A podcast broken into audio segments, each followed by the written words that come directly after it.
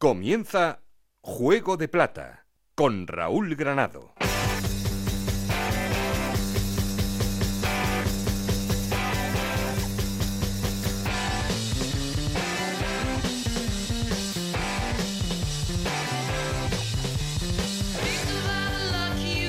¿Qué tal? Muy buenas, bienvenidos a Juego de Plata, el podcast de Onda Cero en el que os contamos todo lo que pasa en Segunda División.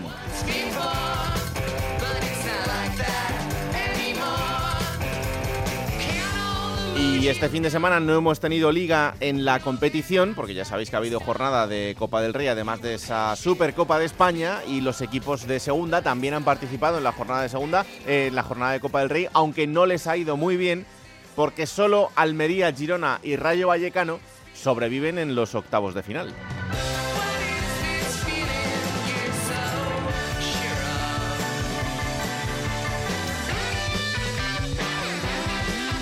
Y esta semana hay liga entre semana en primera, pero no en segunda. Ya sabéis que ha habido muchas, eh, pero en este caso solo va a haber el fin de semana, aunque sí se jugará entre semana el partido aplazado por Filomena entre el Mirandés y el Rayo Vallecano.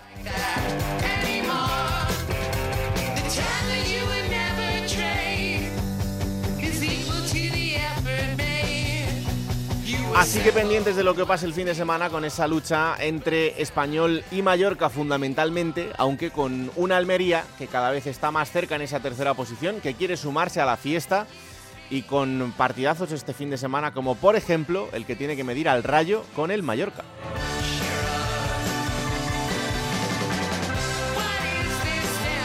Tenemos muchas cosas que analizar, mucho de lo que hablar y protagonistas esperándonos, como por ejemplo un jugador del Castellón, Álvaro Fidalgo, uno de esos grandes jugadores del equipo castellonense que está metido en el lío, pero queremos seguir en contacto con vosotros y para eso tenemos un perfil de Twitter que es arroba juego de plata y un correo electrónico juego de. Aquí conmigo está el auténtico cerebro de este programa, Alberto Fernández, con Ana Rodríguez en la producción, con Nacho Arias a los mandos técnicos. No estoy solo porque...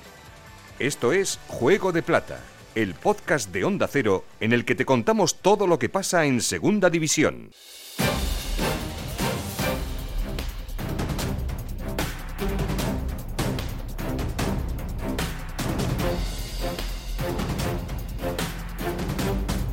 Arrancamos los titulares con el líder, el Real Club Deportivo Español, que en su último partido ganaba 2-0 al Castellón y que sigue siendo el líder intratable José Agustín Gómez. El español intenta olvidarse de la eliminación copera frente a Osasuna, donde volvemos a ver una pésima imagen de los blanquiazules, recordándonos al equipo que descendió de categoría.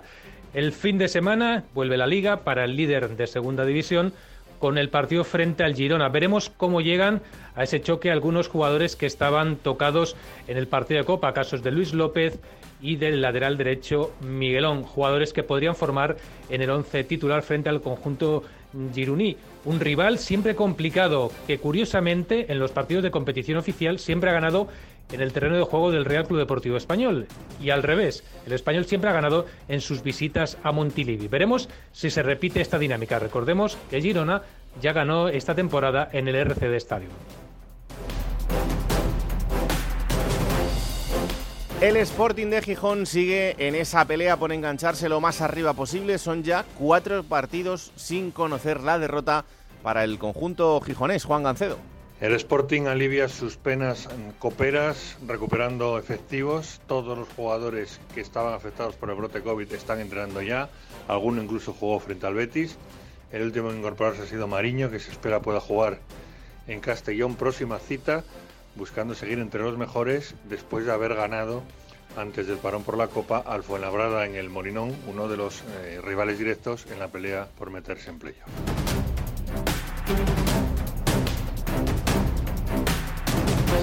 Vamos a Girona, el conjunto Giruní que se desinfla con cuatro partidos sin ganar y este fin de semana tiene que recibir en Montilivi al español Dani Robert.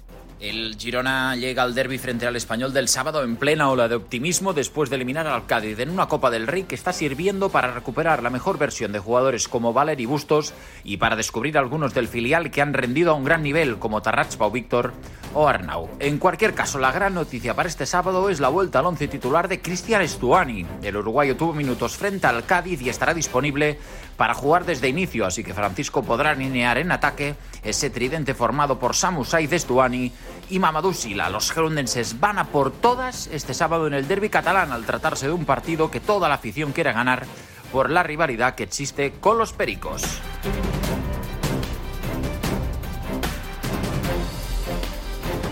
Intratable está el Tenerife, que lleva tres victorias consecutivas y Yendi Hernández, desde que ha llegado Ramis, el equipo está inmejorable. Así es, llegó la reacción para el Tenerife, son tres victorias seguidas, con algo de suerte, la de Castellón, ese 0 a 1 en la única asomada al área rival, y luego, eso sí, dos victorias muy contundentes en el Heliodoro, 2-0 ante el Girona y la goleada 3 goles a 0 al Cartagena. Buscando las claves, eh, primero la fiabilidad defensiva, tres partidos sin encajar los de Ramis, destacando los dos centrales, la corpulencia de Sipsic y la colocación del portugués Bruno Wilson, siempre con Aitor Sanz, el capitán de termómetro, ahí en el medio. Segundo, Frank Sol, tres goles en las últimas tres jornadas, el goleador formado en el Madrid, aprovechando ese trabajo de desgaste que está haciendo Manu AP, abriendo espacios arriba el nigeriano.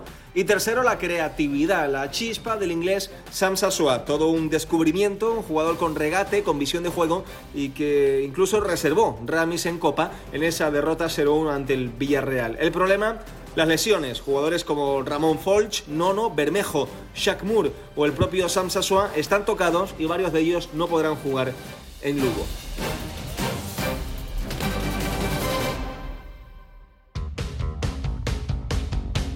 Esto es Juego de Plata, el podcast de Onda Cero en el que te contamos todo lo que pasa en Segunda División.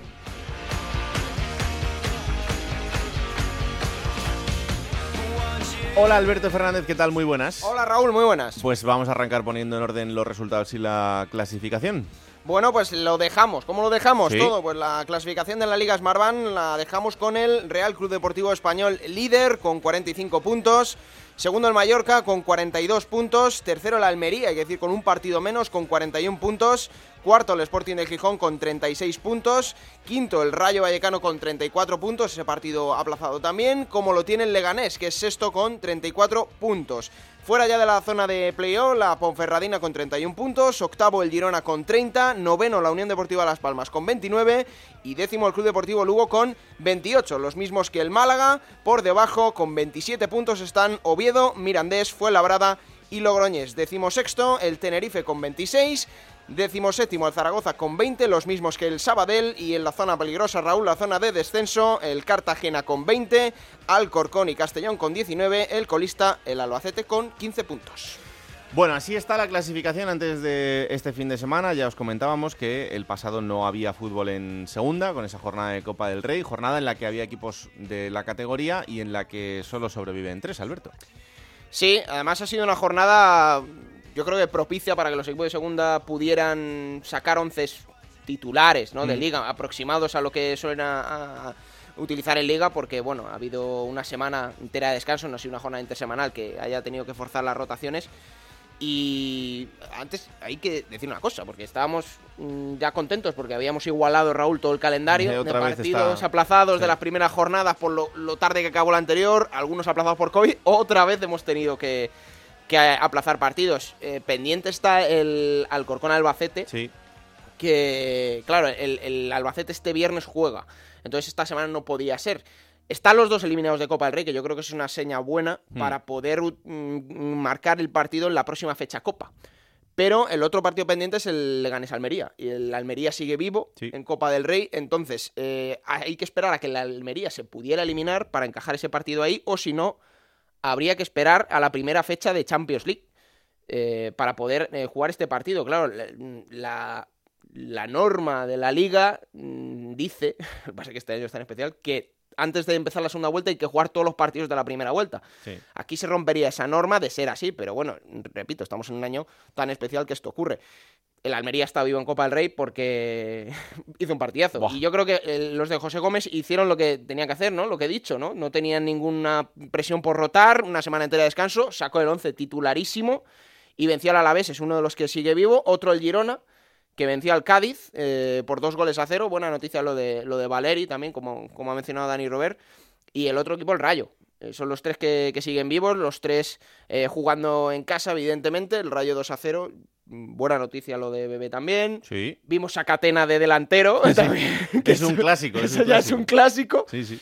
Pero bueno, eh, con todo lo que había pasado el Rayo Vallecano, hay que quedarse con algo positivo y lo positivo es lo deportivo, ¿no?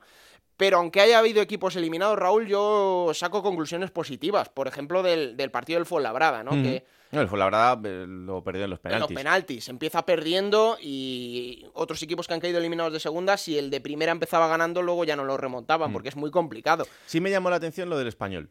Que cayese 0-2 con Osasuna. A ver, es verdad que Osasuna está en primera. Sí, Eh, también es cierto que en el español muchos de los eh, habituales ¿Rotaron? muy titulares eh, rotaron, pero acabaron jugando Raúl de Tomás, en Barba y Puado, creo que fueron tres de los, de los cambios, y aún así no tuvo mucha oportunidad. Bueno, eh, un aficionado del español te puedo decir que la Copa este año le interesa poco, Sí. que lo que quiere es ascender a primera, ¿no? Otros equipos que no tienen esas aspiraciones, pues a lo mejor sueñan un poquito, sueñan un poquito más con eso, ¿no? Pero Mm. es verdad que Rayo y Almería están arriba, el Girona quizá un poquito por detrás, o sea que son equipos que podrían afrontar Sí. las dos cosas. El Tenerife lo tuvo cerca, eh, perdió 0-1 con el Villarreal, pero estuvo, vamos, el, el gol de Ferniño del Villarreal llegó en el minuto 90, o sea que... Claro, y que Emery tuvo que sacar a los titulares Sí, al final. sí, o sea, mm, el partido de Tenerife mm, lo asemejo mucho al del Alcorcón contra el Valencia, porque eh, ambos rotaron. El Villarreal, el Valencia también rotaron, pero yo creo que si hubieran hecho la, la misma táctica que el, la Almería, a lo mejor hubieran dado un susto, ¿no? Porque Mm. incluso sin rotar, el, el Tenerife forzó al Villarreal lo que tú dices, Sí, ¿no? sí. Y el Alcorcón, a ver, el Alcorcón es que lo hemos dicho aquí muchas veces, no tiene plantilla amplia. Entonces, mm, rotó, tampoco rotó mucho, rotó lo que pudo, pero no estaba Margual ni en el banquillo, tenía muy poquito. Hmm. Y el Valencia, oye, ganó 0-2, pero hasta los minutos finales no hizo Sí. el segundo gol, ¿no? El Alcorcón si hubiera apretado un poquito más, yo creo que pudiera haber- haberle dado un susto, ¿no? Mm. El caso del Málaga, que mm, empieza mal, la primera parte del el Granada se pone 0-2, pero en la segunda parte del Málaga es muy buena Sí. y está a punto de llegar a la prórroga, ¿no? El Sporting le expulsan pronto a Mar Valiente, mm, poco que hacer, lo que decía antes, si empieza marcando el equipo de primera, el Betis además jugó bien, Sí. y luego lo del Alcorcón, lo que decía, ¿no? Y el Leganés, el Leganés perdió eh, en la prórroga contra el Sevilla, ¿no? Fue un, un 0 a 0 que al final el Sevilla también tuvo que meter algún, algún jugador titular, el Leganés dio buena imagen, a diferencia de lo que llevaba haciendo el último mes en Liga, entonces, por eso digo que saco cosas positivas, ¿no? En el Fuenla, Borja Garcés debutó. Sí, Debutó con debutó gol, con además. gol, además. Y el- el- la asistencia de Oscar Pinchi puede haber una buena asociación ahí entre estos dos jugadores. Por eso, pinceladas positivas, pero insisto, eh, la segunda división, mm, centrarse en la Copa del Rey, es complicado. Mm. Porque mucho- el que no está por no descender está por ascender. No, no hay términos medios. Pocos equipos están ahí en tierra de nadie o que sepan que esa va a ser su aspiración de aquí a final de temporada, ¿no? Lo hemos Sí. visto en Mirandés otros años, que es el típico equipo que a lo mejor está ahí en medio y ha podido soñar con la Copa, pero es que es complicado mm, afrontar dos competiciones así y no estar jugándote algo importante en Liga. Es cierto que con este nuevo formato pues eh, son menos partidos, entonces bueno, al final te la juegas a un partido y si te sale bien, pues ¿por qué no seguir adelante? Eh, la siguiente ronda será ya octavos de final, el sorteo el viernes 22 a la 1 en la Ciudad del Fútbol de Las Rozas. Ya sabéis que se van a emparejar a los clubes de categoría inferior con los de la superior, es decir, primero irán los de segunda B, que de momento solo hay uno en la Valcarnero. Vamos a ver qué pasa esta semana, miércoles y jueves, con los otros cuatro de segunda B que, que tienen que jugar. Eh, pues los de segunda B irían con los de primera y una vez que estén emparejados, los que sobren serían segundas contra primera. Así que a los tres equipos de segunda, en principio les tendría que tocar un equipo de, de primera división. Los partidos eh, el 26, 27 y 28 de enero en el campo del equipo de menor categoría, así que se jugarían en los eh, estadios de, de Bueno. segunda división. Bueno, jugarán en Vallecas.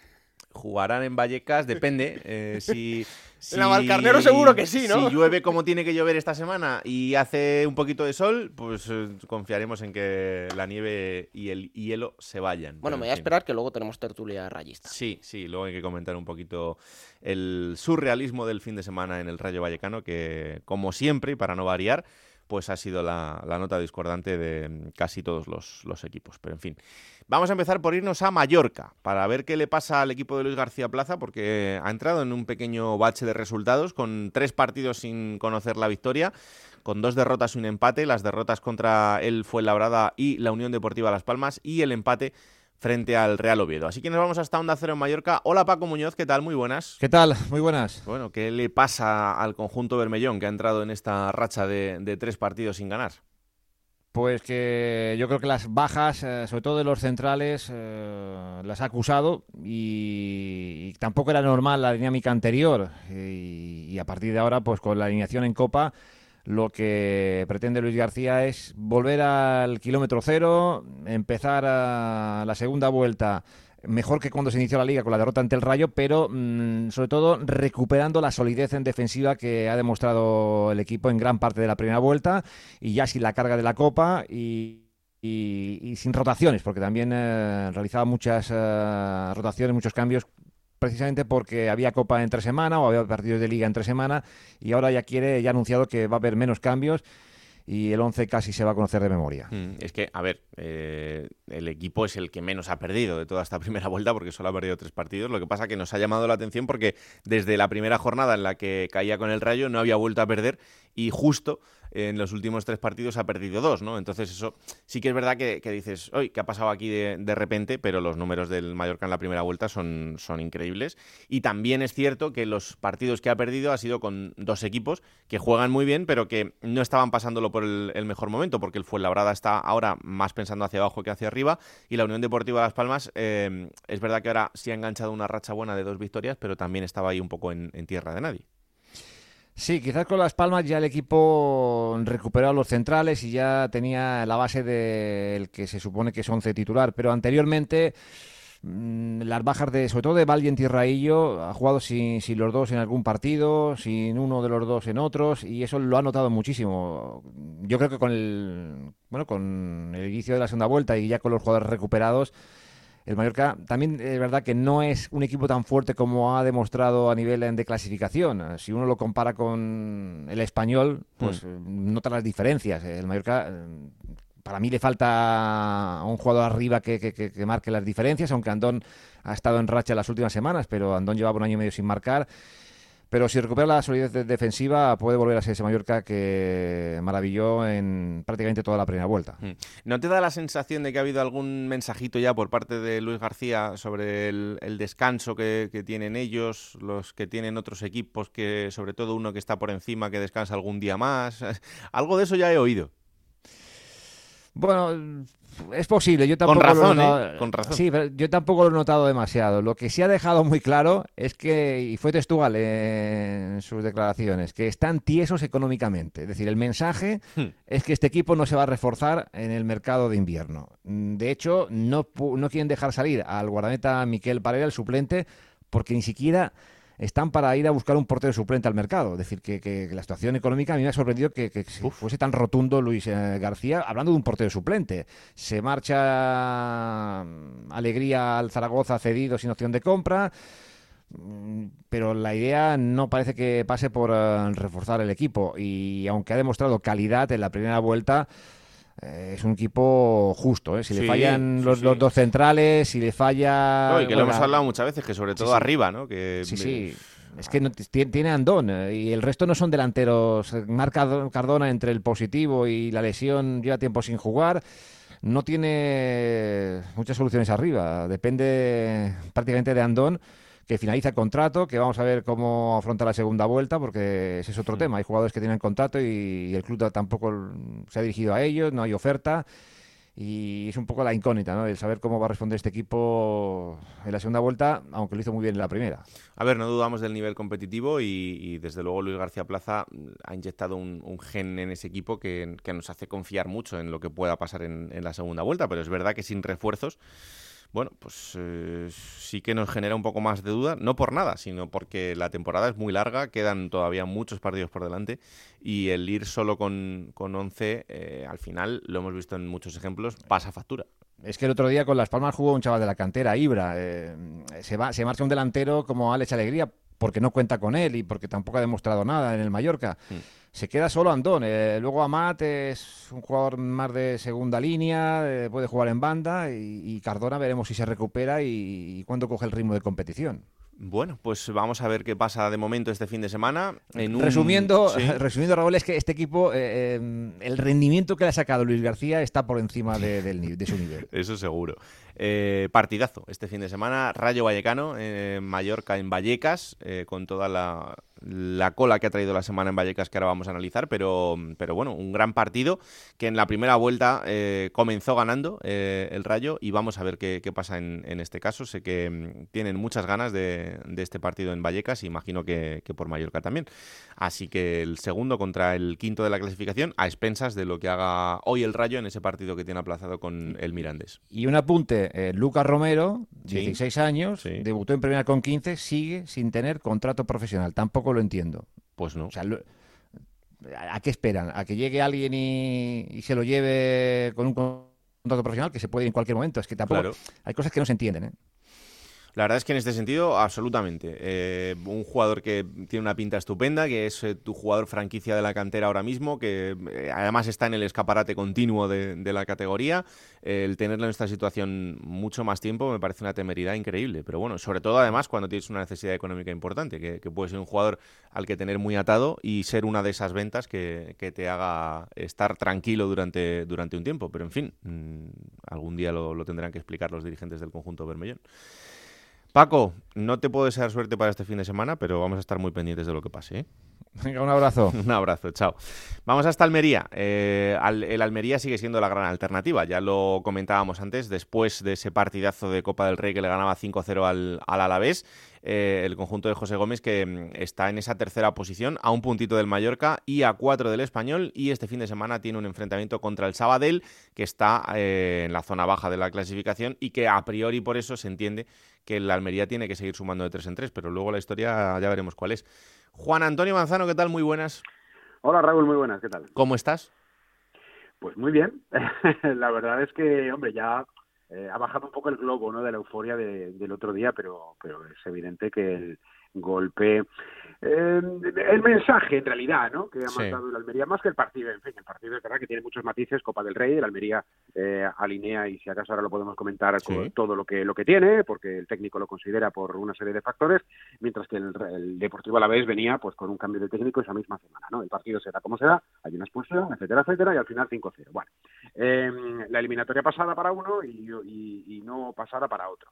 Pero claro la el mensaje que se ha mandado, yo creo, ¿no? a la categoría, sobre todo a la categoría, porque al final a la Copa o la primera pues le importa poco, pero a la segunda división y a sus rivales de arriba es la contundencia ¿no? del equipo, la, la seguridad a la hora de elaborar todo lo que prepara, que luego puede salir mejor o peor, y hay mm. errores, evidentemente, como en todos sitios, pero sí que se ve un equipo muy rotundo, no muy contundente, incluso cuando tiene que defender lo hace sin excesivo sufrimiento, ¿no? frente a un equipo de primera división y quizá el saldo más significativo era era evaluar pues en qué nivel está, ¿no? En qué punto está comparativamente, porque esto se hace mucho. Va, este equipo en segunda, si estuviera en primera se saldría o estaría medio de la tabla y tal. Bueno, pues era un poco tomar una referencia, que no vale para nada, pero una pequeña referencia. Desde luego, el salto no pudo ser más positivo el pasado sábado. ¿Y no te da la sensación de que con la ambición que tiene esa propiedad del Almería, el que jugasen el otro día con, gente eh, muy titular en el equipo y este golpe encima de la mesa, oye, ¿no puede ser también eh, que digan, bueno, eh, vamos a ver hasta dónde llegamos, ¿por qué no pensar en que podemos seguir avanzando de ronda? Y más en este formato de Copa, pues vamos hacia adelante, ¿no? O sea, que lo que en otros equipos entiende como que la Copa es un marrón y que nos puede descentrar, pues que en este caso es, bueno, pues vamos a ver. Eh, sí puede ser y, de hecho eh, hay elementos como para, para pensar que, que de alguna manera sí, eh, y, voy a algunos bastante obvios. bueno, primero voy a ir por lo más fácil, que es ¿por qué el otro día jugaron los titulares? Porque claro, es, la primera duda que teníamos antes del partido era ¿qué unidad utilizará? ¿Jugarán los la Copera? ¿Jugará la B, la C, los titulares? Y cuando a las 11 de la mañana vemos la alineación y nos damos cuenta que es la absolutamente titular, pues hombre, sorprende. Pero claro, hay que tener en cuenta una cosa. El Almería juega su partido de liga eh, ante la Ponferradina en la primera semana de enero, después de las vacaciones. Mm. La semana siguiente le tocaba jugar contra el Leganés, que era el domingo anterior al partido de el, del Deportivo Alavés, pero ese partido se aplaza por la, por la nieve, por lo que ya sabemos. Vale. Eh, si ese partido frente a Leganés hubiera disputado, el Almería hubiera jugado con una unidad copera más convencional. Pero al no disputarse, hay que tener en cuenta que desde la Ponferradina hasta el partido de Sabadell hubieran pasado 21 días, más toda la Navidad. Es decir, desde que pararon a final de eh, enero hasta que jugaran contra el Sabadell, habrían pasado casi cinco semanas o seis semanas con un solo partido de competición los titulares, ¿no? Entonces, esa es la explicación, y me parece muy razonable por otra parte, ¿no? Sobre la cual eh, el técnico optó por utilizar los titulares. Es decir, voy de domingo en domingo y de domingo en domingo juegan tipo, ¿no? Y eso es lo que ocurrió. El partido fue entre semanas, pero eso es la explicación un poco para los titulares. Ahora bien, más allá de eso, que es lo sencillo, luego está la otra visión, que es la que tú comentabas y que tiene parte de razón, o tiene razón, ¿no? Mm. La Almería tiene, eh, escuchaba antes a, Paco Muñoz, y, es justamente las antípodas de la Almería. La Almería tiene una plantilla con 30 futbolistas. Claro. Tenía 31 hasta hace un rato, pero Peibernes se marchó al Zaragoza, y con lo cual vuelven a ser 30 y aún está pendiente de fichar un delantero que ayude a Sadik, aunque el rol de titular no se lo va a quitar absolutamente nadie. Por si no había suficiente, ¿no? Exacto. Entonces, claro, la, la, Copa del Rey le da oxígeno para eh, tener a la mayor cantidad de gente en, en competición, ¿no? Eh, y si además, claro, tenemos en cuenta que si te toca un equipo de arriba que tiene un poco más de potencial, pues, o bastante más potencial, pues bueno, sabes que, que es una especie de trámite. Pero si te tocan equipos de ese perfil, de los que están luchando por la permanencia, tipo Alavés o tipo cualquier otro que pueda caer el, el, el próximo viernes, pues, pues por supuesto que sí, a Almería le gustaría seguir adelante y continuar y permitir además que los futbolistas, pues eso, menos habituales tuvieran sus minutos. claro. Bueno, de momento le vienen dos partidos seguidos en casa, que eso ya es eh, una buena noticia, eh, además con dos rivales de la zona baja, así que a priori dos semanas en la que intentar sumar de seis. Sí, bueno, ese, esa es la esa es la idea, ¿no? Que, que, tiene el equipo después de no haber podido jugar ese partido en Butar, que, que claro, es verdad que en el orden de calendario primero hubiera jugado el Leganés Almería y luego el Mallorca Las Palmas. Y nunca se hubiera sabido cuando acabara el partido en Butarque que iba a perder 0-1 el Mallorca. Pero claro mm. la gente al final se hace pues su estructura mental. Y la estructura mental es que ese partido le ha impedido al equipo estar en ascenso directo en la jornada 21 entonces eso es muy difícil de quitarse en el aficionado. Y también algún futbolista no que de alguna manera pues tiene esa esa vena un poco más eh, digamos un poco más pasional. Pero sí no está claro que, que después de haber encontrado de alguna forma pues un ritmo también como local que, que, eh, iguale o que equilibre el grandísimo rendimiento como visitante del equipo rojo y blanco, pues claro, va a tener dos partidos seguidos, eh, como tú dices, frente a, Sabadell y frente a Castellón como local, pues hombre, eh, el que más y el que menos piensa que los seis puntos pueden caer, pero claro, esa es la teoría. Luego, cuando acabe el partido de Castellón, veremos qué es lo que realmente tiene la Almería en el casillero, que eso es otra cosa. Claro que sí. Bueno, pues pendientes estaremos, pero desde luego la Almería es la gran alternativa a ese ascenso directo entre Español y Mallorca. El Español, bueno, parece que sigue un poco a lo suyo, pero el Mallorca sí que ha dado signos de debilidad, como os contábamos ahora en las últimas jornadas, y el Almería va a estar muy atento y ahí agazapado para rascar lo máximo posible y encaramarse a esa segunda posición y luego ya veremos lo que, lo que pasa. Manzano, un abrazo enorme. Un abrazo, Raúl. chao. chao. Bueno, momento para hablar del Rayo Vallecano. Em, este fin de semana hemos vivido otra situación bastante surrealista. Como sabéis, como sabéis, el Rayo tenía que jugar contra el Elche en el partido de Copa del Rey, un partido que estaba eh, previsto para el sábado a las 12 de la mañana en el estadio de Vallecas. Eh, la semana pasada, una borrasca de nombre Filomena Em, asolaba a gran parte de la Comunidad de Madrid y dejaba bueno, pues, eh, una estampa bastante complicada en cuanto a, la nieve, al hielo de los siguientes días, etcétera. El Rayo tenía intención de jugar en su estadio. Se ponen a ello para limpiar el estadio de una manera más o menos normal y que se pueda jugar el partido sin ningún tipo de problema.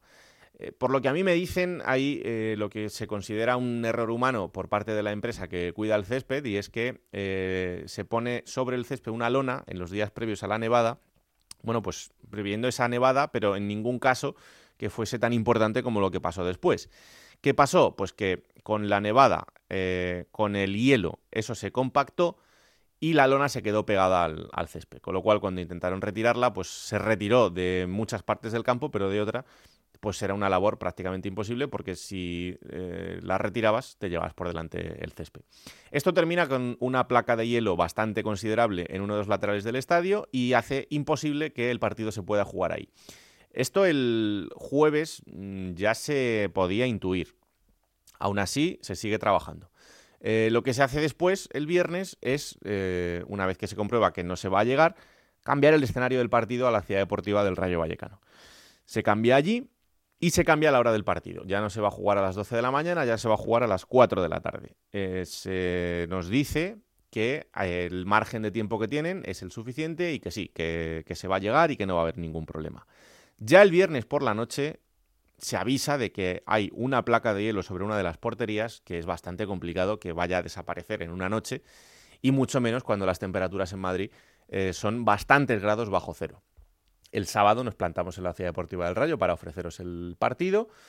Eh, incluso los jugadores están en la Ciudad Deportiva para jugar ese encuentro a las 4 de la tarde.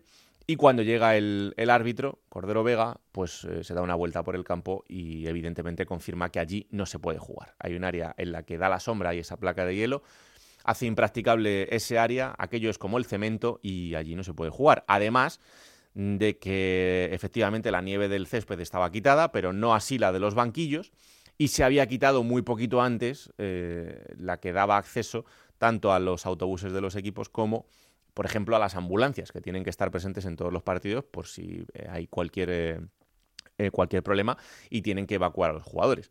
Bueno, se había llegado tarde y se había llegado mal, evidentemente. así que la solución final fue poner el partido a las 10 de la noche en la ciudad del fútbol de las Rozas, en una solución de ultimísima hora, después de que el Fuenlabrada, por ejemplo, tuviese que jugar allí y por eso eh, elegir las 10 de la noche.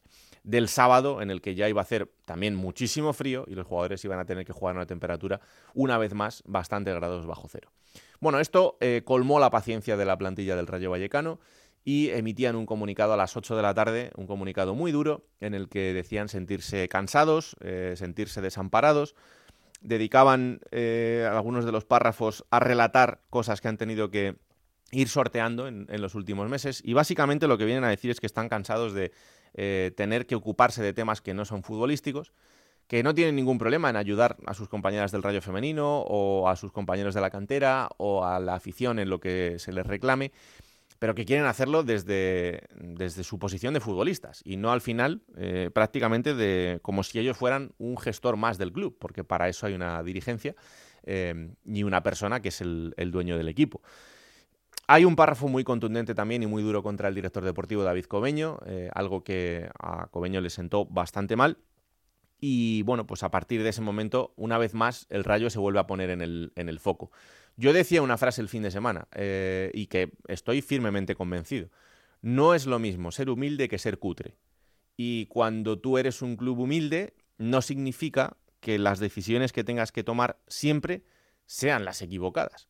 Porque puede ser humilde pero tener previsión, puede ser humilde pero hacer las cosas eh, desde el punto de vista del trabajo, del esfuerzo y que luego te saldrán mejor o peor.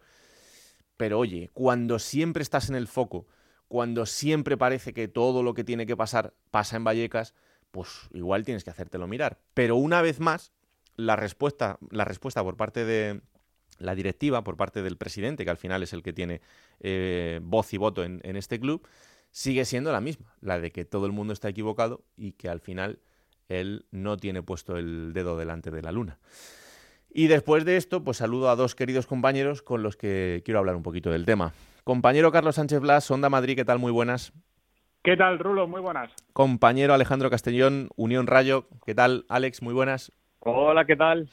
Eh, yo ponía una pregunta aquí en el guion, ya sabéis, y, esto es un poco más de, consumo interno de periodistas. En los guiones siempre ponemos un leitmotiv de lo que vamos a hablar. Y eh, en lo que yo tenía puesto aquí, Rayo Vallecano, dos puntos. ¿Puede haber un Rayo sin Martín Presa? ¿Blas? Rotundamente sí creo que puede haberlo y bueno, eh, conocida la gestión de los últimos años y el resumen rápido que has hecho y muy atinado de, los últimos días y de las últimas horas, creo que debe, puede y debe haber un rayo con eh, Martín Presa. Lo ha habido antes y seguro que lo habrá después. Seguramente un eh, gran porcentaje del rayismo desea que sea a corto plazo. Eh, bueno, los que estamos un poquito cerca de la información del Rayo Vallecano como tú, pues intuimos que no sé si a medio plazo o a larguísimo plazo. Alejandro. Yo estoy de acuerdo. Eh, coincido en que el, análisis que has hecho es, es muy bueno eh, y también coincido con, con, Blas en el sentido de que sí que puede haber un rayo sin, sin Raúl Martín Presa. Pero fíjate una cosa, ya si, si eso me, me, me, lanzo a abrir el melón, me recuerda ligeramente esta situación a la vivida con cuando llegó precisamente Presa en 2011, con, porque pensábamos, ¿puede haber un rayo sin, sin los Ruiz Mateos? Y yo creo que en, aquel momento habría mucha gente, a lo mejor en torno al año 2008, 2010, que decía que no, que era imposible, que no se iban a ir. Y cuando los jugadores empezaron a estar un poquito cansados con esos impagos, con ese ascenso en 2011, igual a lo mejor no es comparable, pero, pero igual que hubo un rayo sin los Ruiz Mateos, sí que creo que puede haber un rayo sin, sin presa. Lo que pasa, Blas, que eh, yo hay algo que vengo comprobando eh, desde hace mucho tiempo y es que eh, el presidente del Rayo Vallecano no tiene ninguna intención de, vender el equipo. Han pasado cosas importantes en estos años. Es cierto que ahora no tiene la presión de que el estadio esté lleno cada, cada 15 días y que tenga, bueno, pues esos gritos habituales en contra de su gestión, pero es que ha entrado en un momento en el que le da todo bastante igual. No solamente eso, sino que la razón profunda de esa convicción eh, pues eh, apunta directamente a que él está seguro de que lo está haciendo bien, es decir, que, la gente está equivocada. Entonces, esto es muy sencillo. Si tú eh, activas cada semana Juego de Plata y una semana te dice Alberto Fernández, por aquí vamos mal, creo que te estás equivocando. Otra semana te dice el eh, seguro brillante técnico de sonido, así no lo vamos a hacer bien porque esto no suena bien por tu culpa. Mm. Otro día un compañero de informativos te dice, oye, escuché el programa el otro día y esto es un desastre. Así cada día durante siete, ocho años, pues seguramente a lo mejor tú tienes que ir a tu casa, eh, activar la autocrítica y pensar, quizá pueda estar haciendo algo mal. Cuando eso pasa por parte de la primera plantilla masculina, primera plantilla femenina, técnicos de la cantera, periodismo, aficionados, eh, cada persona que está en el club, salvo aquellos seres humanos que por eh, algún motivo sujetan la convicción de que la propiedad lo está haciendo bien. Al menos se lo dicen a él, aunque luego a otros le dicen lo contrario. si eso pasa, tiene que pensar, pero es que Raúl Martín Presa está metido en su bucle, eh, creo que no está preparado ahora para gestionar un equipo y por eso pienso que él cada día se levanta eh, asumiendo la convicción de que todo está muy bien. Hmm. Eh, ¿Sabes qué pasa, Alex? Que a mí constantemente la gente en, la radio, los compañeros, cuando hablamos del, tema del rayo, me preguntan, pero ¿y este hombre?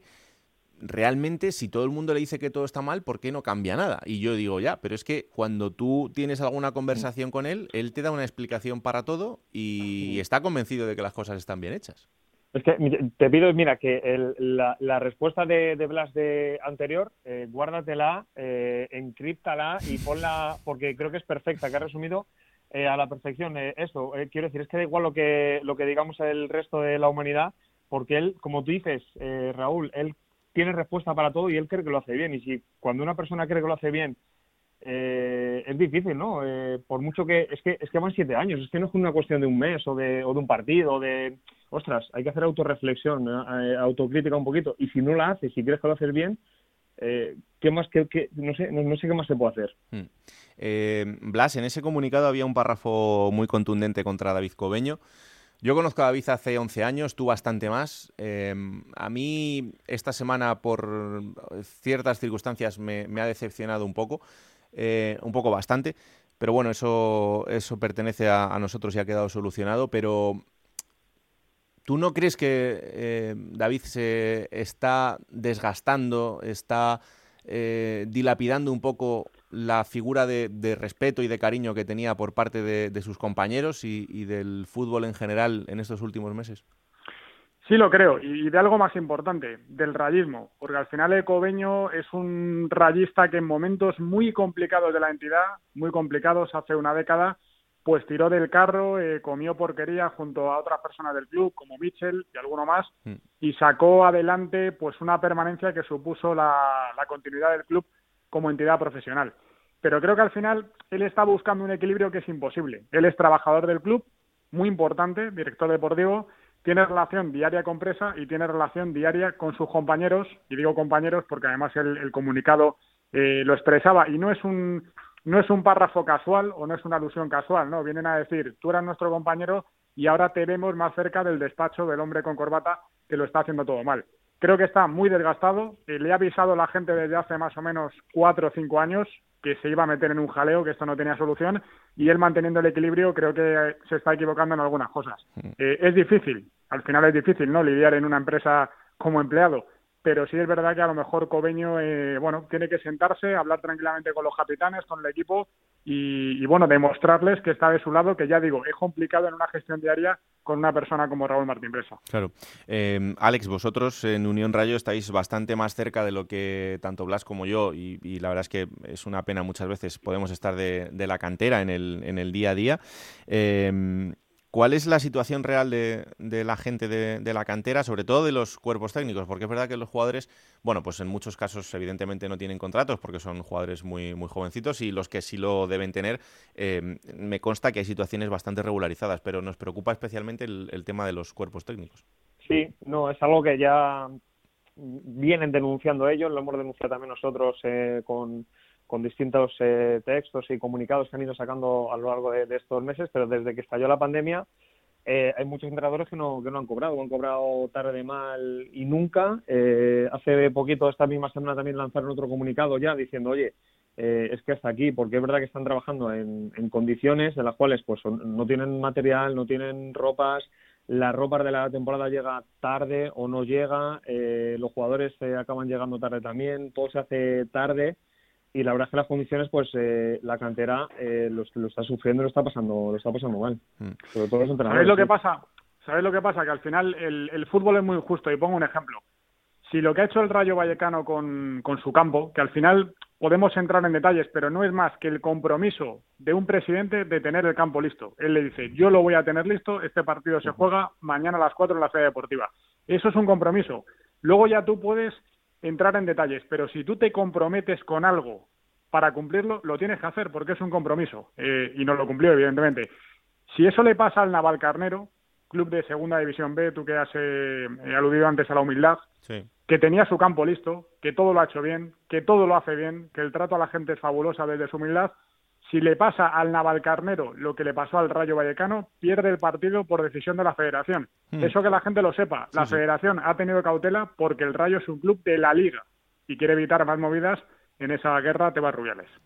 Y, además hay que decir, y, se ha contado por los compañeros de, la cadena SER, por ejemplo, este fin de semana, que cada equipo que jugó en la Federación del Fútbol de las Rozas tuvo que pagar 10.000 euros a la Federación por utilizar el, campo, las instalaciones y todo lo que, lo que ello conllevaba. Con lo cual, al gasto, eh, ya simplemente por ir a lo económico, al gasto que ha tenido que afrontar el club, que me consta, para comprar eh, máquinas estos días para intentar quitar la nieve, etcétera, hay que sumarle esos 10.000 euros que, han pagado los equipos por jugar en la ciudad del fútbol de las Rozas. Eh, pero, Blas, a mí es que es un tema que, me da especialmente pena, ¿no? que es el tema de la cantera. Eh, el Rayo Vallecano probablemente hasta hace pues yo diría cuatro o cinco años, es eh, era la tercera cantera de, la Comunidad de Madrid, por detrás de los dos transatlánticos que son el Real Madrid y el, Atlético de Madrid. A día de hoy me parece que es la quinta.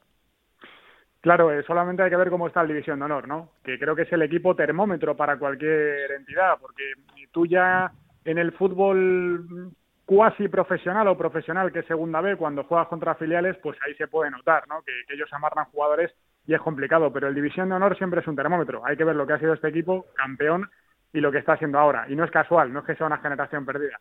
Sí, da pena, da pena porque al final lo que, lo que ha sujetado la cantera del Rayo es un poco la franja, ¿no? La ilusión de la gente de jugar con esa camiseta, que al final la sigue teniendo, y luego la ilusión a veces incluso desmedida eh, y poco racional, y esto es un piropo, no es un defecto, de la gente que, que, está en la cantera del Rayo, que le gusta estar ahí, que le gusta tener el chándal del Rayo y decir que están eh, cobrando una miseria por dirigir a chavales del Rayo Vallecano y montar en un autocar del Rayo Vallecano y defender esos colores. Eso se está acabando, se está acabando porque es un proceso de deterioro brutal. Y más allá de que el Rayo esté en primera o en segunda, que durante su historia ha estado muchas veces en segunda y no ha pasado nada, es la tendencia ¿no? de, de ver cómo se evapora ese sentimiento y esa fábrica de la ciudad deportiva que evidentemente va de mal en peor.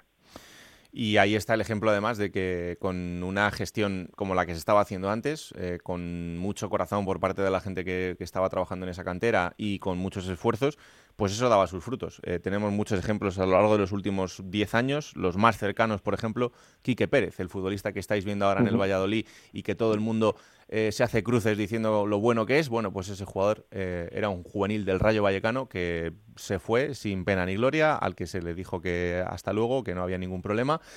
o ahí está Fran Beltrán, en un capítulo que ya conocemos, con un Celta de Vigo pagando una cláusula, pero después de muchas cosas más entre medias. En fin, gente que, que son criados por el Rayo Vallecano, eh, jugadores a los que eh, tenías dentro de tu club y que podrían haber sido, bueno, en el caso de Fran por lo menos eh, te dejó un dinero, pero podrían haber sido jugadores importantes en, el Rayo y haber hecho su carrera allí o al menos haber explotado hacia el mundo dentro de, tu club y con, con tu escudo una pena y creo que todavía vamos a tener que hablar muchísimo más sobre todo lo que pasa en, en el club rayista. Yo insisto, a veces eh, me da un poco de, hasta vergüenza porque pienso que estas cosas eh, me interesan a mí porque estoy en el día a día y no sé hasta qué punto le interesan al, resto del fútbol español, ¿no? Pero eh, me parece que es un equipo muy especial, que es un equipo eh, probablemente el último reducto del fútbol de barrio y sería una pena que, todo esto se nos fuera al traste, pero los últimos años nos hacen pensar que aunque las arcas estén llenas, aunque eh, en lo económico los ceros estén a la derecha y no a la izquierda como estaban hace unos años, pues hay cosas mucho más importantes que se han dejado de lado y que hace mucho tiempo que, ya no están en ese estadio, en esa grada y en ese, en ese día a día, incluido también los medios de comunicación, que sé que es eh, un debate que a Blas le apetece tener y que tendremos en, en, algún momento largo y tendido. Porque... Sí, pero será será cuando podamos volver a, volver a las barras de bar. es un debate de barra de bar y, de no tener prisa, ¿eh? de apagar el teléfono y, llamar a casa que no, que no se vuelva a cenar. Correcto. Sí, además la sensación, Raúl, que tengo es que esto, siempre que hablamos y que sacamos estos temas a la palestra, se nos queda corto el tiempo, ¿no? Para, despellejar todo lo que es el Rayo Vallecano. Y, y si me a poner un, punto final, solamente lo que hablabas antes de, todos estos trabajadores, de, perdón, de, de los canteranos, ¿no? Del, yo creo que si el Rayo sigue vivo hoy es por esos trabajadores que están ahí, esos entrenadores que están ahí, como decía Blas, cobrando o trabajando sin cobrar nada. Creo que esa es la esencia del Rayo, creo que esa franja sigue estando ahí creo que el corazón del Rayo sigue estando ahí en mucha gente a pesar de las dificultades económicas, eh, de trabajo, laborales que hay. Eh, el Rayo está ahí, ese reducto de barrio está ahí y eso es lo que hoy mantiene vivo el Rayo Vallecano porque si no, eh, yo creo que no, no, sobreviviría. Y a pesar de todo, Raúl Martín Presa siempre tendrá a su disposición a esa gente para que en algún momento eh, empiece a escucharles y mm, a dejarse a, dejarse guiar en muchas cosas en las que en las que debería hacerlo y debería haberlo hecho hace, hace mucho tiempo pero no tiene pinta de que, de que lo vaya a hacer. Carlos Sánchez Blas compañero de Onda Madrid un placer y muchísimas gracias no, en cuanto cuelgue pondré en mi currículum que yo entré en Juego de Plata. Oh, cuidado, eh. Eso, eso te da quilates, tú tranquilo. No tengas ninguna duda, cuidado. Un abrazo fuerte. Alejandro Castellón, compañero Unión Rayo, un placer y un abrazo. Otro abrazo para ti. Chao, chao.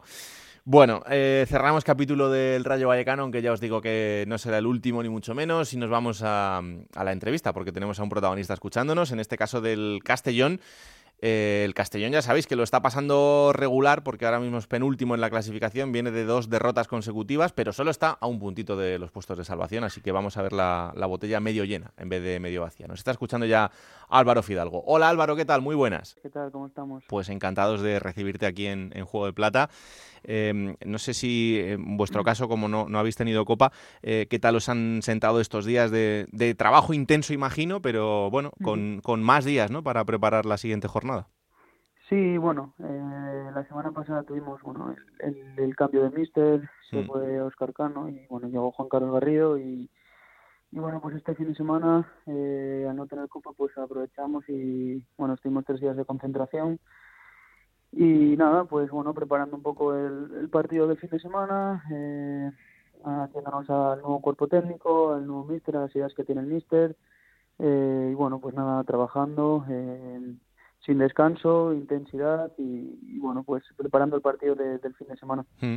Eh, cuando hay un cambio de mister, eh, evidentemente es porque las cosas no terminan de ir bien, pero el, trabajo de Oscar Cano con vosotros yo creo que eh, también es de destacarlo, ¿no? En, este arranque liguero, el, proyecto de, un club que estaba muy ilusionado en esta vuelta a segunda división, pero que al final, pues la segunda va demostrando año a año que es una competición tremenda.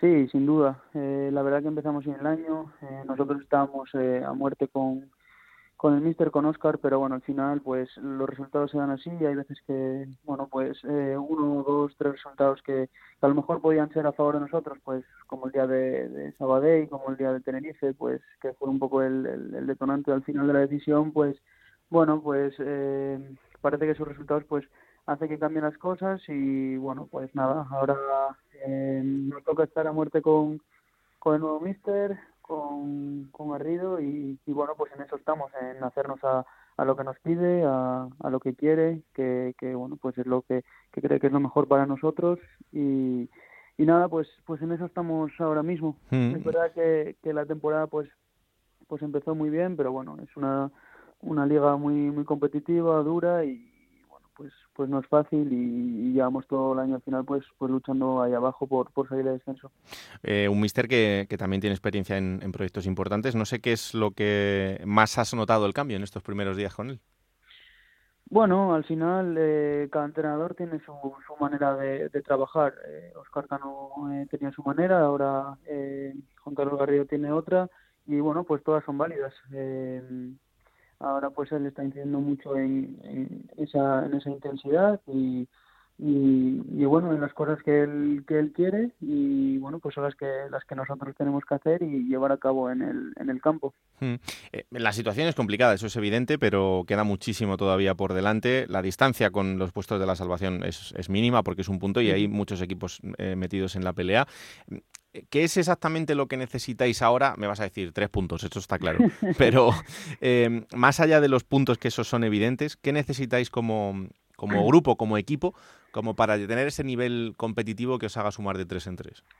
Al final es eso, estamos todos en, muchos equipos en, muy pocos puntos, es verdad que bueno, ahora mismo vamos penúltimos, pero eh, ganar un partido a lo mejor te hace salir, entrar otro equipo, perder otro te hace entrar otra vez y bueno, pues está ahí la, la pelea. Eh, sabemos que la segunda división también va por rachas. Eh, de repente tienes una racha buena, tiras para arriba y tienes una racha mala y un equipo que en todo el año no estuvo en descenso se mete ahí abajo.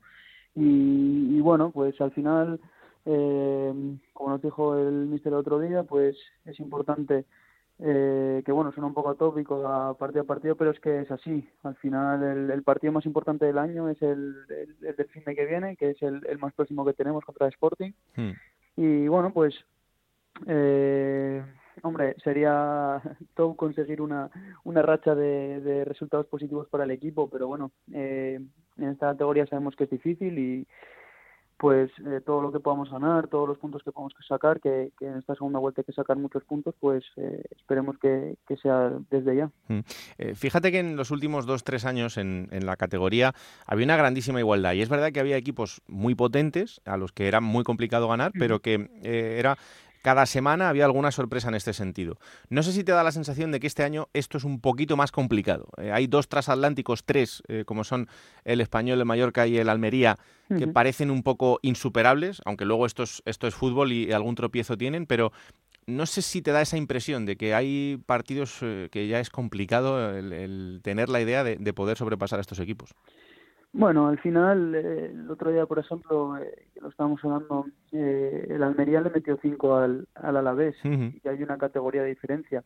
Es verdad que son equipos pues que, que tienen unas plantillas de primera división, jugadorazos y, y que al final, pues bueno, tienen un objetivo muy distinto al que tenemos nosotros, pero es que cada partido es un mundo y nosotros, eh, sea español, Mallorca, Almería, eh, al final eh, hay que competir el partido, eh, nadie gana sin sin salir al campo y bueno pues nosotros eh, en esos en esos partidos que claramente pues bueno pues partes como que, que no eres el favorito pues pues a competir a, a hacer, a hacer tu partido, a, a llevarlos a, a, lo que tú quieras y bueno, pues intentar sacar esos puntos. Hmm. Al final cada partido en esta categoría, ya sea un equipo que, que tengas a un punto o a 20, al final es es complicadísimo. Sí es cierto que bueno, pues pues lo que dices son transatlánticos que son unos unos equipazos, pero, pero bueno, si queremos conseguir el objetivo tenemos que, competir con todos. Claro que sí. Em, y vamos a ver, para un tío que es de Oviedo, que ha jugado en la cantera del Oviedo, pero que también ha jugado en la cantera del Sporting, em, lo de enfrentarse al Sporting este fin de semana, ¿te da así como cosa o no? No, no, no. Bueno, yo al final eh, era pequeño, tomé una, una decisión, creo que una decisión que, que fue muy acertada en, en todo momento. Al final estuve cinco años en Oviedo, dos en Gijón. Eh, bueno, son, son dos grandes sitios. Pero, pero bueno, para mí siempre es especial jugar contra, contra el Sporting y, y bueno, eh, me lo tomo al final como, bueno, no deja de ser un partido eh, que son tres puntos, que, que lo que quiero es, es ganar, lo que quiero es salir de, de abajo, conseguir el objetivo y bueno, pues sí es especial, pero, pero nada más que... Mm nada más que eso, es un partido que es un partido más. Pero esos dos añitos que tú estabas en mareo y que luego tenías que volver a casa, ahí había bromas, ¿no? ¿En qué sentido? no, que te decían, hombre, o sea, que ahora te vas de aquí, te vas al rival, tienes que volver aquí a casa. Eh, era complicado eso, ¿no? sí, la verdad que sí. Bueno, pues al final eh, hay gente que, que se lo toma de una manera, gente de otra. Eh, tengo amigos que, que son del Oviedo de, de toda la vida y, a día de hoy todavía me lo siguen recordando. Pero bueno, al final son decisiones. En ese momento eh, creo que era la mejor para mí y fue la decisión que tomé. Era, era pequeño, tenía 12, 13 años, pero bueno, yo ya tenía claro que, que lo que quería era eh, crecer en el fútbol y, y mirar lo mejor para mí. Bueno, creía que era eso.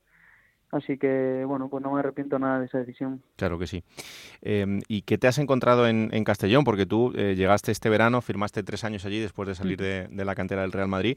Eh, ¿Qué es lo que destacas de, de, ese club, de esa ciudad, en el, en el tiempo que llevas allí?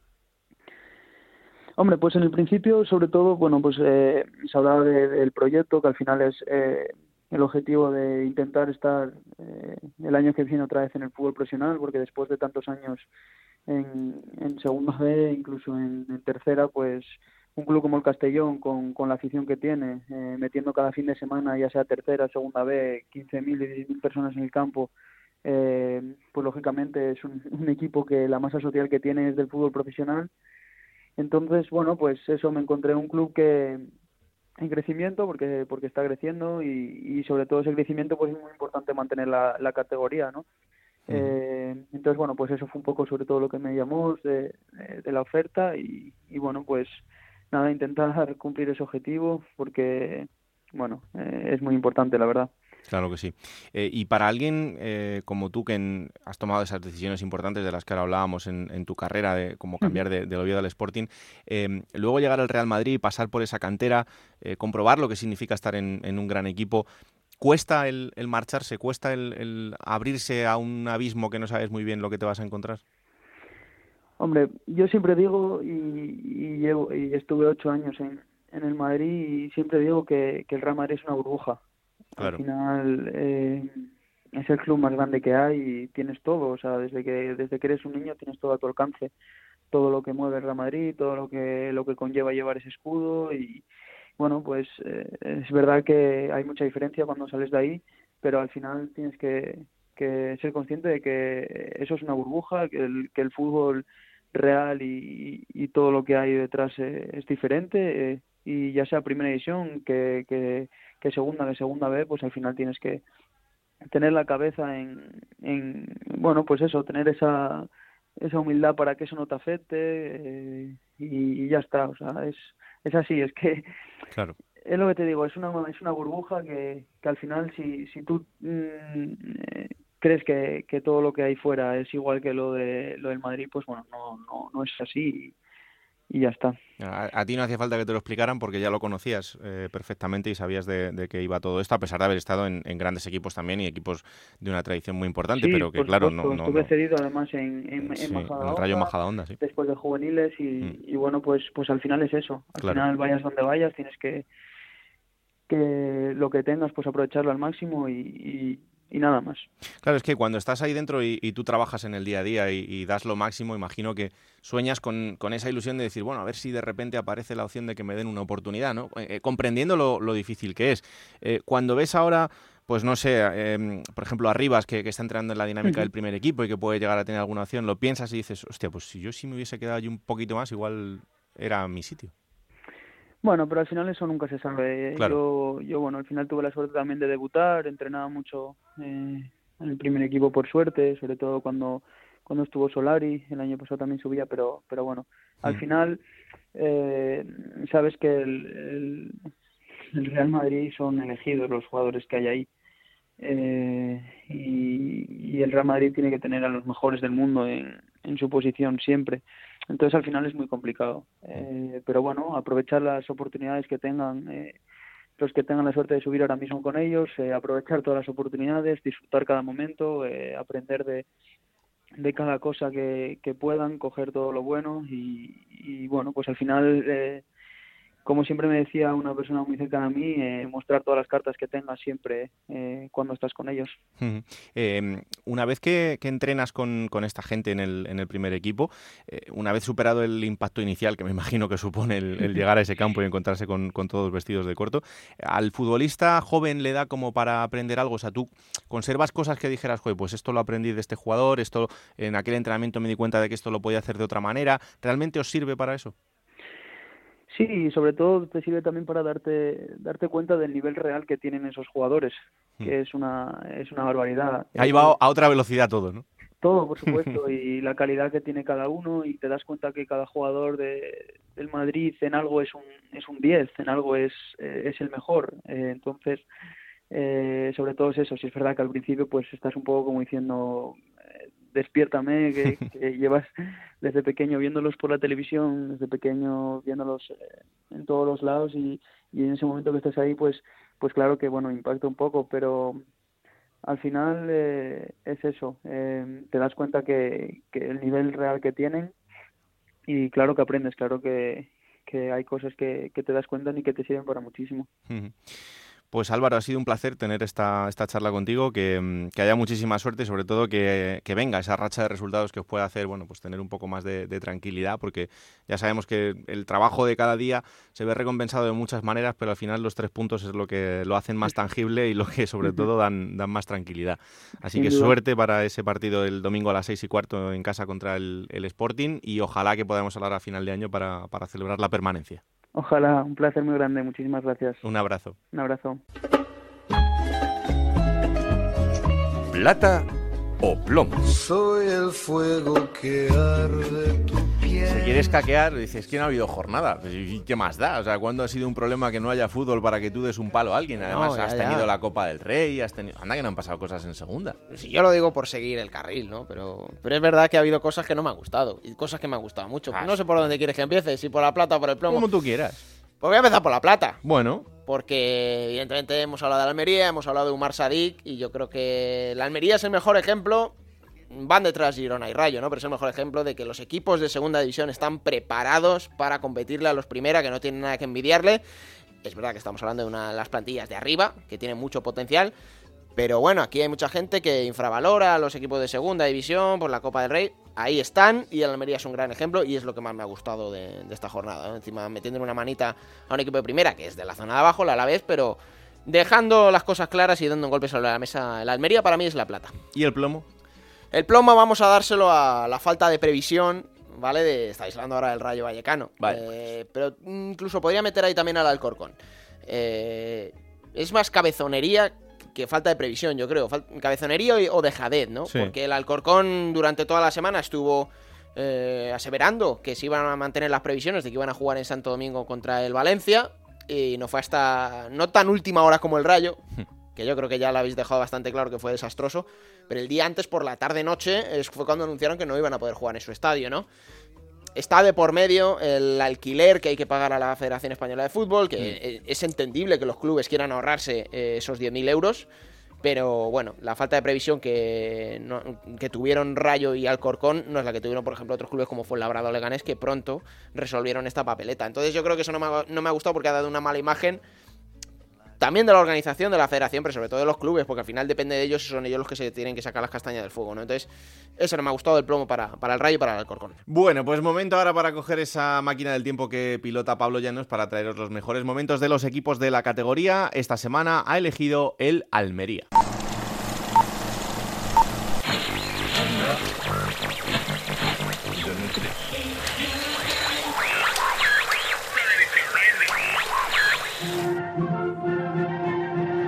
8 de febrero del año 2014 en España. La actualidad pasa por el juicio por el caso Nos en el cual está implicado Iñaki Urdangarín, marido de la infanta Cristina, en el cual la infanta se ha desvinculado de cualquier relación con el caso de corrupción. Fuera de nuestras fronteras, Estados Unidos y su aprobación de derechos de los homosexuales junto al conflicto por el petróleo entre Nicaragua y Costa Rica centran todas las miradas. Y Avicii, con su sencillo Hey Brother, es número uno en todas las listas musicales. Sin embargo, no toda la actualidad es eso. La jornada número 23 de Liga se disputa este fin de semana y el Almería se enfrenta al Atlético de Madrid. Para los aficionados del conjunto indalico es un partido importante ya que el líder visita el estadio de los Juegos del Mediterráneo. El conjunto andaluz está sufriendo en su regreso a la primera división. Francisco ha sustituido Javi Gracia, el entrenador que les llevó primera división y la temporada no está siendo sencilla, aunque fuera de los puestos de descenso, los almerienses son los siguientes en la clasificación y la visita del mejor equipo de la competición no va a hacer más fácil el camino. Enfrente tienen al Atlético del Cholo, que desde la llegada del entrenador argentino dos temporadas y media atrás parece otro conjunto y que después de haber ganado la Copa el año anterior parece estar dispuesto a plantar cara a la hegemonía de Madrid y Barça en los títulos de liga. Francisco salía el partido con Esteban, Rafita, Trujillo, Tosiglieri Dubarbier, Asís, Soriano, Suso, Berza, Jonathan y Aleix Vidal. Enfrente un Atlético con Aranzubía en portería, Juanfran, Manquillo, Miranda, Godín, Gaby, Tiago, Raúl García, Arda Turán, Diego y Diego Costa en punta.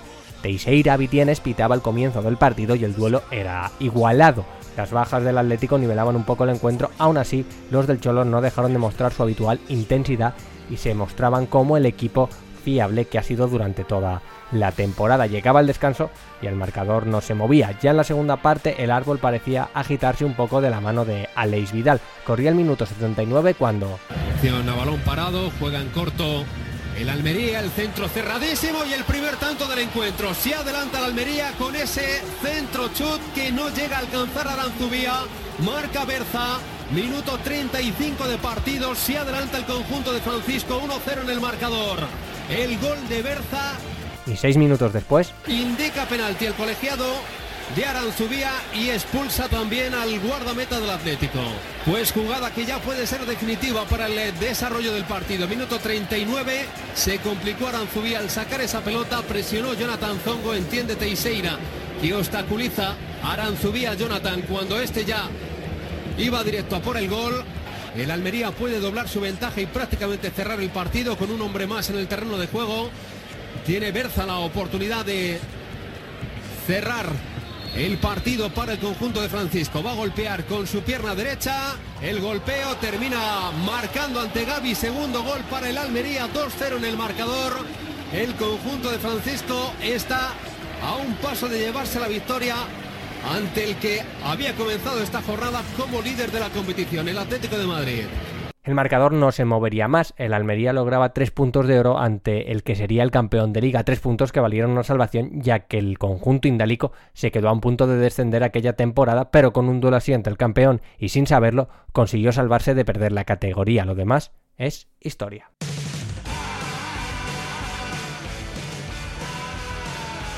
Pues vamos con la próxima jornada, porque este fin de semana vuelve el fútbol. La jornada número 22, que arranca el viernes 22, fíjate. Eh, coincide a las 7 de la tarde en el Fernando Torres, el Fuenlabrada va a recibir en ese derby madrileño a la agrupación deportiva Alcorcón y a las 9 de la noche el Albacete en el Belmonte recibe al Real Zaragoza. Para el sábado a las 4 de la tarde, Rayo Vallecano, Real Club Deportivo Mallorca. A las 6 y cuarto, Girona Español. A la misma hora, Club Deportivo Lugo, Club Deportivo Tenerife.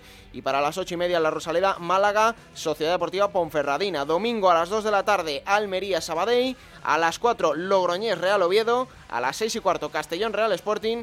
Y a las 8 y media, Unión Deportiva Las Palmas, Club Deportivo Leganés. Todo esto para que el lunes Raúl cierre la jornada el Cartagena recibiendo al Mirandés a las 9 de la noche. Bueno, pues esto será el fin de semana. Os contaremos todo lo que pasa en los partidos en Radio Estadio, el mejor resumen el domingo en el Transistor. Y aquí estaremos el martes que viene para contaros todo y analizar lo que haya pasado en esta nueva jornada de liga. Ya sabéis que esto es Juego de Plata, el podcast de Onda Cero, que podéis disfrutar cada martes a partir de las 5 de la tarde en Onda Cero.es para que os lo descarguéis, lo compartáis y le digáis a todo el mundo que existe este bendito programa que hacemos con tanto cariño. Que la radio os acompañe, chao.